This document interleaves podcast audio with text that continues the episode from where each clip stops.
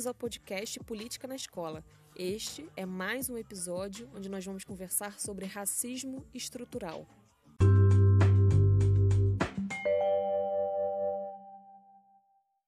Essas temáticas né, que envolvem as questões raciais no Brasil, elas são muito complexas, né? E envolvem diversas outras questões né, que estão relacionadas à história do nosso país, né?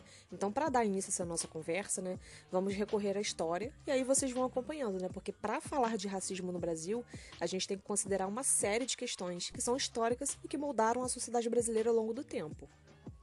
Entre os anos de 1500 e 1850, haviam milhões de africanos escravizados aqui no Brasil.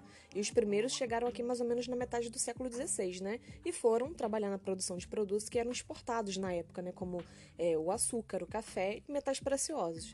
Então, desde o início da colonização, o Brasil ele manteve o racismo presente nas suas relações sociais e institucionais, né? É, e isso trouxe diversos impactos para a nossa sociedade até os dias de hoje, né? E que eu vou falar mais um pouco mais na frente. No Brasil, as instituições políticas, por exemplo, né, são compostas majoritariamente por brancos, homens brancos no caso, né? Mas, segundo o IBGE, 54% da população brasileira é negra, né? E o que isso quer dizer? Existe uma reprodução da desigualdade social, né, a partir das instituições sociais e políticas no Brasil que faz o quê? Né? O que, que isso gera? É, faz com que, embora a maioria da população do país seja negra, os representantes políticos são, na sua maioria, brancos. Então, o racismo estrutural ele ocorre quando o racismo está nas instituições, na política, nas relações sociais, ou seja, na estrutura da sociedade. Ué, mas o que, que a escravidão tem a ver com isso, né? Já que já, já faz tanto tempo, né? Que influência que isso tem até os dias de hoje? Então, o tráfico de negros para o Brasil, né, ele teve início, como já falei, no século XVI, né? E nisso, milhões de africanos eles vieram para cá obrigados, né, é, para serem utilizados como mão de obra de trabalho escravo, né, trabalho forçado e eram comercializados como se eles fossem objetos. Então, já sobre o fim da escravidão, né, a gente ouve muito que a princesa Isabel ela assinou a Lei Áurea, né, como se a abolição da escravatura fosse algo muito desejado pela elite branca, é, pelos colonizadores, né. Mas o que merece destaque, né, são as lutas dos escravos, né, as fugas e as lutas no sentido de resistência mesmo, né.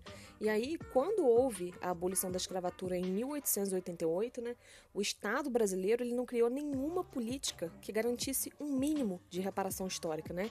O que desse condições mínimas, né, dignas de vida para esses então ex-escravos, né? Então, com a abolição, o Estado ele não reconheceu, né, essa população como um grupo que pertencia à sociedade, que tinham direitos, né?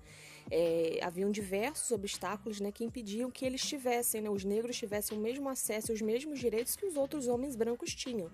E isso era relacionado a qualquer coisa, né, como por exemplo moradia, trabalho digno e etc. O Brasil é um país que foi construído por relações escravistas, né, e que não deu direito nem dignidade para essas pessoas quando houve a abolição.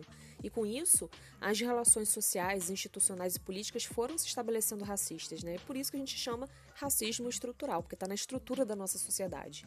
E aí a gente entra numa questão muito importante, que é a questão do mito da democracia racial. O Estado brasileiro ele criou um projeto de, na de nação pautado no racismo. E isso impactou diretamente nas relações sociais. De que forma?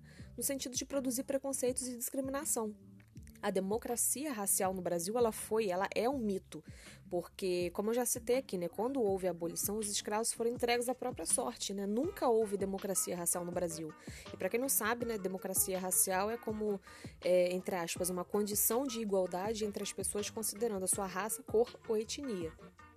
E um dos primeiros autores brasileiros que trataram sobre essa questão foi o Gilberto Freire, um sociólogo brasileiro né, que lançou um livro na década de 30 chamado Casagrande Senzala. E essa obra né, trouxe uma grande contribuição, né, com muita relevância para esses estudos na época e é considerada até os dias de hoje. Então, Casagrande e Senzala né, é um dos clássicos das ciências sociais que fala né, sobre a historiografia brasileira. E a questão principal dessa obra é como que o Gilberto, né, como que o Gilberto Freire, ele fala sobre a construção do brasileiro.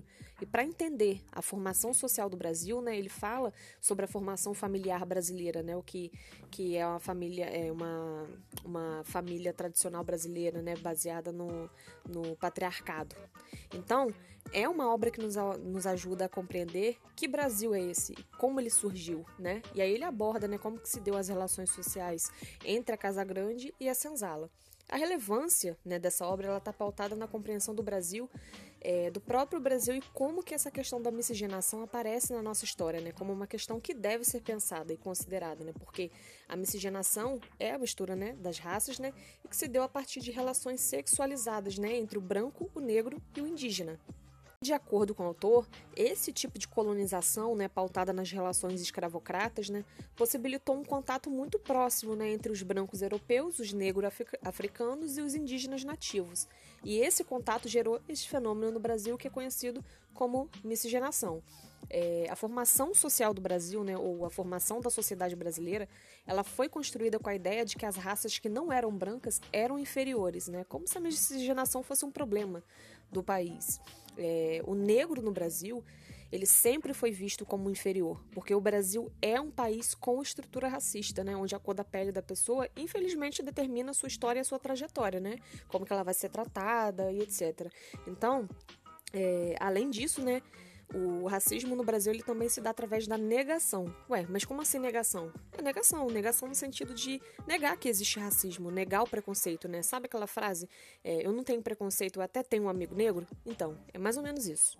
Agora mesmo, recentemente, no final do mês de setembro, uma delegada negra foi impedida de entrar numa loja da Zara no shopping Fortaleza, no Ceará. E o inquérito afirma que essa empresa ela possui, entre aspas, um código de conduta para identificar quem é ou não, ou quem pode ou não é, ser considerado correspondente ao padrão da loja. E, de acordo com esse inquérito, esse caso ele foi motivado por racismo.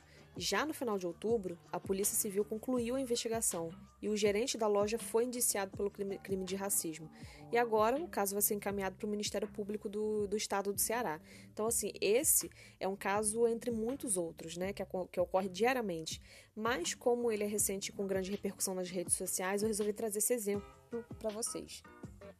Eu acabei de falar que o racismo no Brasil muitas vezes é dado a partir da negação, mas a grande questão é que estatísticas demonstram justamente o contrário.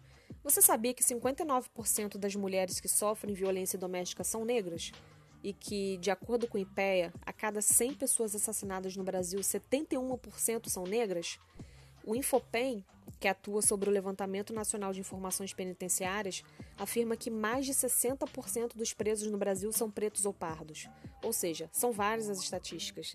De acordo com o IBGE, a taxa de analfabetismo entre pessoas pretas e pardas é mais do que o dobro entre pessoas brancas. E também, segundo o IBGE, os brancos ganham em média 72% mais do que os pretos e pardos. E além disso, os brancos também são maioria nas universidades, o que poderia ser resolvido com políticas públicas que pudessem reparar minimamente aqueles que sempre foram marginalizados, né? E é o exemplo das cotas raciais. É, em 2019, o IBGE divulgou dados que apontavam que, pela primeira vez, os pretos e pardos são a maioria de universitários na rede pública. E esse é um dos resultados da política das cotas raciais. A desigualdade ainda é muito grande, né? mas esse é um dos caminhos possíveis né, para a democratização do acesso à universidade pública. E agora vamos falar de cultura, né? A cultura rap no Brasil é uma ferramenta de resistência. As letras, né, apresentam um conteúdo de valorização da cultura negra, exposição de questões presentes na sociedade brasileira como o preconceito, o racismo, a violência, a criminalização e a religiosidade afro-brasileira. E aqui eu posso citar alguns exemplos desses artistas, né, como o Baco Exu do Blues, o Jonga, o Mano Brown dos Racionais, o BK, o Emicida e vários outros. E para finalizar esse episódio, eu vou destacar a relevância que essa temática tem, né? Primeiro que a gente não pode deixar nunca é, de reafirmar que o racismo estrutural brasileiro ele está diretamente relacionado com o fato da gente viver num país que viveu quase 400 anos de escravidão. Então, conhecer a história do nosso próprio país não nos permite achar, por exemplo, que racismo reverso existe. Né? Só o conhecimento é capaz de romper com esses pensamentos do senso comum que não tem base nenhuma.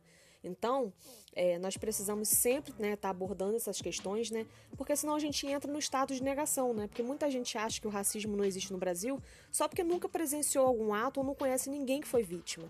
Então, essa é a primeira questão: falar e discutir sobre. E já que essa negação e esse silêncio sempre foi uma das formas do Brasil lidar com essa questão, falar sobre isso torna visível. E quando um problema ganha visibilidade, ele deve ser tratado, né? E para ele ser tratado de fato como um problema, o Estado deve considerar isso como uma grande questão do país, né? Que é uma dívida histórica que nunca foi reparada.